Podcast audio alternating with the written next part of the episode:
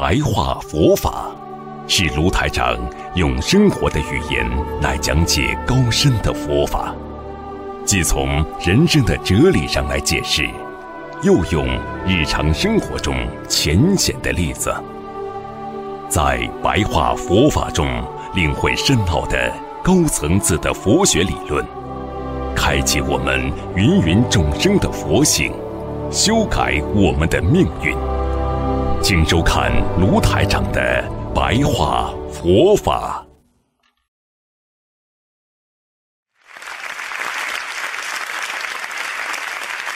所以佛经就是告诉你们，为什么？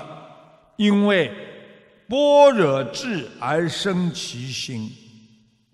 因为当你完全空的时候，他的佛性的般若智慧而让你升起。这种慈悲善良的心，而这种慈悲善良的心，它又无所住心，是在你的意念当中有的，但是呢，又好像找不到。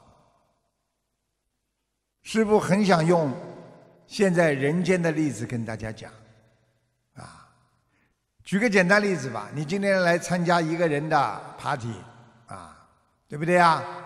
你来的时候，你穿的漂漂亮亮的，对不对啊？啊，你进来了，哎呀，希望大家都啊能够理解你啊，看到你啊穿的很漂亮，对不对呀？啊，但是呢，你一看大家都穿的很漂亮，你这时候已经忘记自己好看不好看了，你跟大家一样很开心。我问你在你冥冥当中，在你内心深处当中，你那种想让别人来观赏你。能够让你感觉到有一种非常自豪感的，因为我今天穿的这件衣服很贵重、很漂亮。你有没有？但是你当时这个感觉当中，你没有讲，你也不去想，但是在你的内心深处有没有？就是这个，就是这个灵魂当中的东西。所以师父再举个简单例子啊，因为这比较难了。你比方说在拜佛磕头的时候，啊，你可以说菩萨菩萨观世音菩萨，我去除杂念，去除杂念。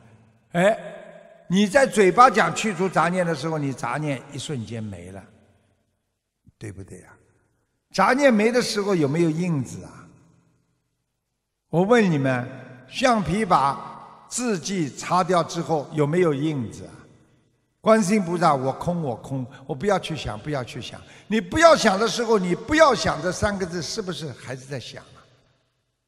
观世音菩萨，我一定要干净，我一定要干净，我不要去乱想。那个时候杂念来的时候，有一个某一个人的形象在你的脑子里，或者某一件事情在您的脑海里的时候，或者你们跪在菩萨那里念大悲咒、念心经的时候，这种意念不是来了吗？来的时候，你说观世音菩萨，我要干净，我要清净，我要清净。你要清净的时候，实际上暂时好像没有想，实际上在你的内心深处有没有想，有没有这个意念在？这就是佛经讲的精彩之处啊！所以在你的八十天中已经存在的东西，你要把它彻底无所住心，很难呐。所以希望大家学佛要真的用心学呀！啊，你曾经出现过的自私心，你可以说我不要自私，我不要自私。但是，就算你当时说我不要自私，我问你这个自私心的阴影在不在你心里？那肯定在的。那么这个阴影要去除它，要让它无所住心，你才能得到真正的大自在呀！所以无所住行就是这样。所以师父跟大家讲，怎么样能够来理解佛法？佛法是非常的智慧的，希望大家一定要好好的修，好好的学。啊，今天因为时间关系呢，啊，其实我准备了很多，啊，这个下一次再跟大家讲。在最后呢，师父要跟大家呢讲一个故事。这个故事呢，啊，非常的精彩，啊，说的是在中国的南北朝后魏时代啊，每到春天三月份啊，这个山西的五台山呢，有个叫灵鹫寺，都会依照惯例举行一个叫无遮斋会。什么叫无遮斋会呢？就是无论你出家的。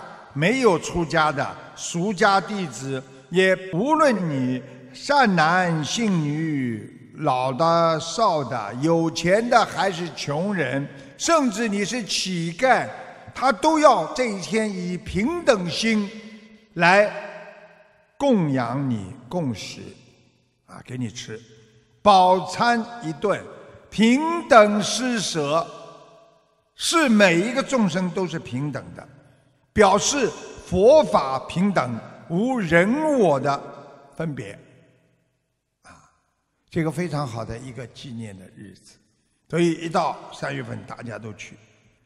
那么在天灾会上，啊，来了一位手里抱着两个幼儿的贫苦女人，她的后面还跟着一条狗。除了这些，他身上没有多余的物品。这女人比较贫苦，她来到了灵鹫寺无遮斋会的现场。可是呢，还没有到用斋的时间，还没到吃饭的时间呢，她身无分文，他又不好意思白吃。啊他就当时呢，想想我拿什么布施呢？就剪下了自己的头发，啊，身上的头发，然后啊，聊表布施的意思，就把头发剪下来，啊，这也是我的布施。他对寺里的主持要求说，嗯，师傅，我只有这些头发布施三宝了。请勿拒绝吧，啊！那个法师说：“哦，好的，嗯，那我们就收下了。”女施主，你这是打哪来的呀？就问他了：“你从哪来的？”女施主突然之间说：“啊，我从来的地方来。”这个主持法师看着他这么回答，哎，觉得这个女施主有点怪呀，啊！不料这个女人顿时开口就要求道：“啊，师傅，我还有急事要到别的地方去，能否先分一些啊饮食给我，啊吃的东西给我？虽然开斋的时间还没到，但施主的要求，他还是不能拒绝。”这个师傅呢，主持呢叫法印法师，啊，这是一个过去流传下来的一个真实的故事。然后呢，这个法印法师呢说：“哦，好的。”他非常慈悲的从里面取出三份食物，他的用意呢，就是让这个女人和两个幼儿能够饱餐一顿。但是用过食物之后呢，这个女人又说：“啊，师傅，我还有这条狗呢，它也得吃点东西才行啊。”呃，呃，啊，好吧。住持法师无可奈何的，勉强的又从里面搬出了一些食物，交给了这个女人。女人又说：“啊，师傅，我肚子里还有小孩。”也需要分一些食物来吃的。主持法师这时候忍不住了，他就怒斥道：“哎，你来这里求出家人布施斋食，但是你看你贪得无厌呐，是何道理呀？你肚子里的小孩根本还没有生出来，难道说他也能进食吗？”可是你却再三的诉求，滥贪美味之心，这位女士，你不觉得有点过分吗？被斥责的贫女，这个时候她就说了一个寄语：“苦瓜连根苦，甜瓜彻地甜。三界无着处，致使阿师贤。”这个寄语就是告诉大家，苦瓜的话根也是苦的。如果是一个甜瓜呀，它连的甜瓜的根蒂呀，它也是甜的。但是在这个三界啊，它没有办法解决这些问题，致使阿师嫌，就是可能是致使那些布施的人呐、师傅啊嫌弃。说完了此计呀，突然之间，腾空。要上了虚空，示现出文殊菩萨的德相。这时，边上的狗化为他坐下的狮子，两个孩子却是他身旁的两位侍者，在云光飘渺、若隐若现当中，又说了一个寄语。众生学平等，心随万境波，百骸俱舍弃，其如爱憎何呀？就是告诉大家，我们众生拼命的在学平等心，但是我们的心又随着人间的境界在变化。我们百骸俱舍去，我们人有不好的各种各样的意念都要舍去，何况还有什么爱和恨呢？这首寄语的意思就是让我们学佛人要懂得平等心。今天你说要平等的布施，无可厚非。但是你却控制不了自己的心事的波动啊！你看着人家怀孕的女人，你就觉得这孩子不应该吃，你的境界在不停的流转。虽然明知要舍下这个外在的身体。因为布施给别人就是一种物品，不是一种什么，就是让自己的心啊能够布施给别人。但是我们人的心中还藏着爱和憎，也就是说，因为看见他穷，看见他拖着两个孩子，还有一条狗，他就起嗔恨之心了。菩萨的意思，这怎么又能入道呢？当时参加这个生灾会的有一千多人，亲眼见到了文殊菩萨的圣迹呀！聆听大士警示的寄语，所有的人都跪在那里，含泪而哭泣的，向空中膜拜顶礼说：“大士。”但愿垂示真正的平等法门，也好让我们一心奉行啊！一心奉行啊！空中又传来了菩萨的寄语：慈心如大地，亦如水火风，无二无分别，究竟如虚空。这就是告诉我们，慈心如大地。我们在这个世界上，我们要懂得布施、平等心，我们要有包容天地之心来对待人和事物。犹如水火风，水火风都是一样的，都会灭度，都会没有，所以无二无分别呀。不管今天是水也好，火也好，风也好，它都会失去的。所以无二无分别，究竟如虚空，就是到底了，就是虚空无性啊！到了最后都是无性。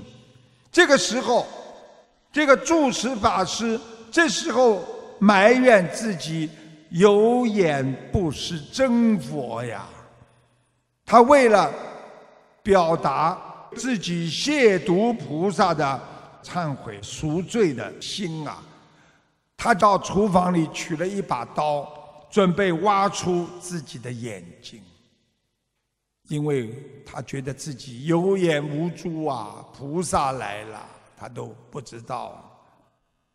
边上的很多的徒弟和很多的居士说：“师傅啊，你不能这么做呀！”“是啊，师傅这么做于事无补啊，这也是件傻事啊！”“哎呀，赎罪的方法很多，又何苦出此下策呢？”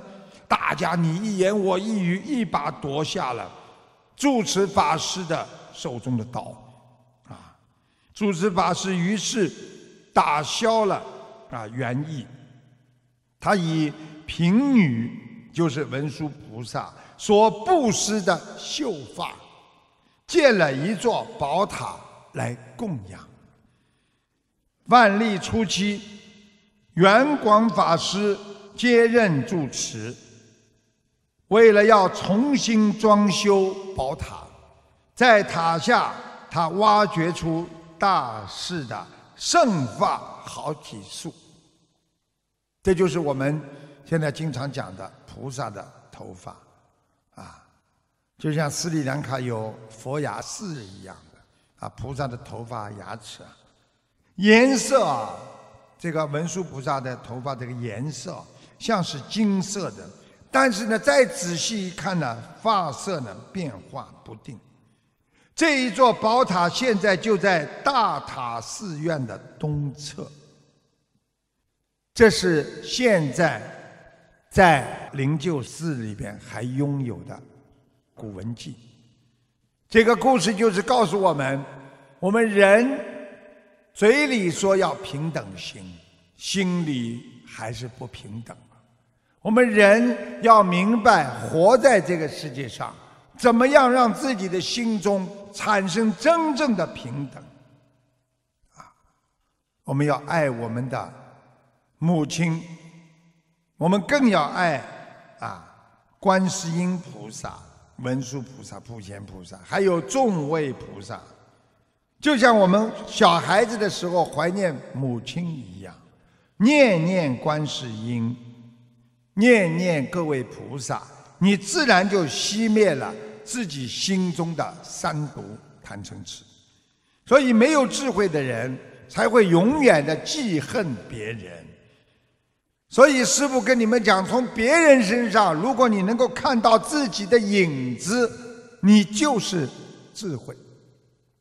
你如果从别人身上能够吸取教训，你就是一个智者。智慧就是你什么事情都有办法解决，冷静、幽默、平静的去处理。修心修的就是你一个心中的觉悟，觉是你的本性啊，悟就是自己的正能量，用自己的正能量去觉自己的本性。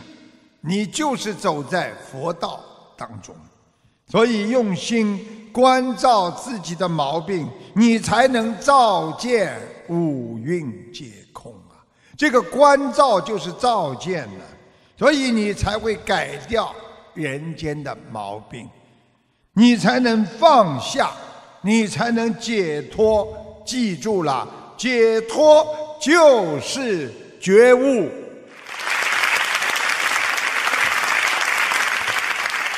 好，今天跟大家白话佛法就说到这里，我们下次节目再见，谢谢大家。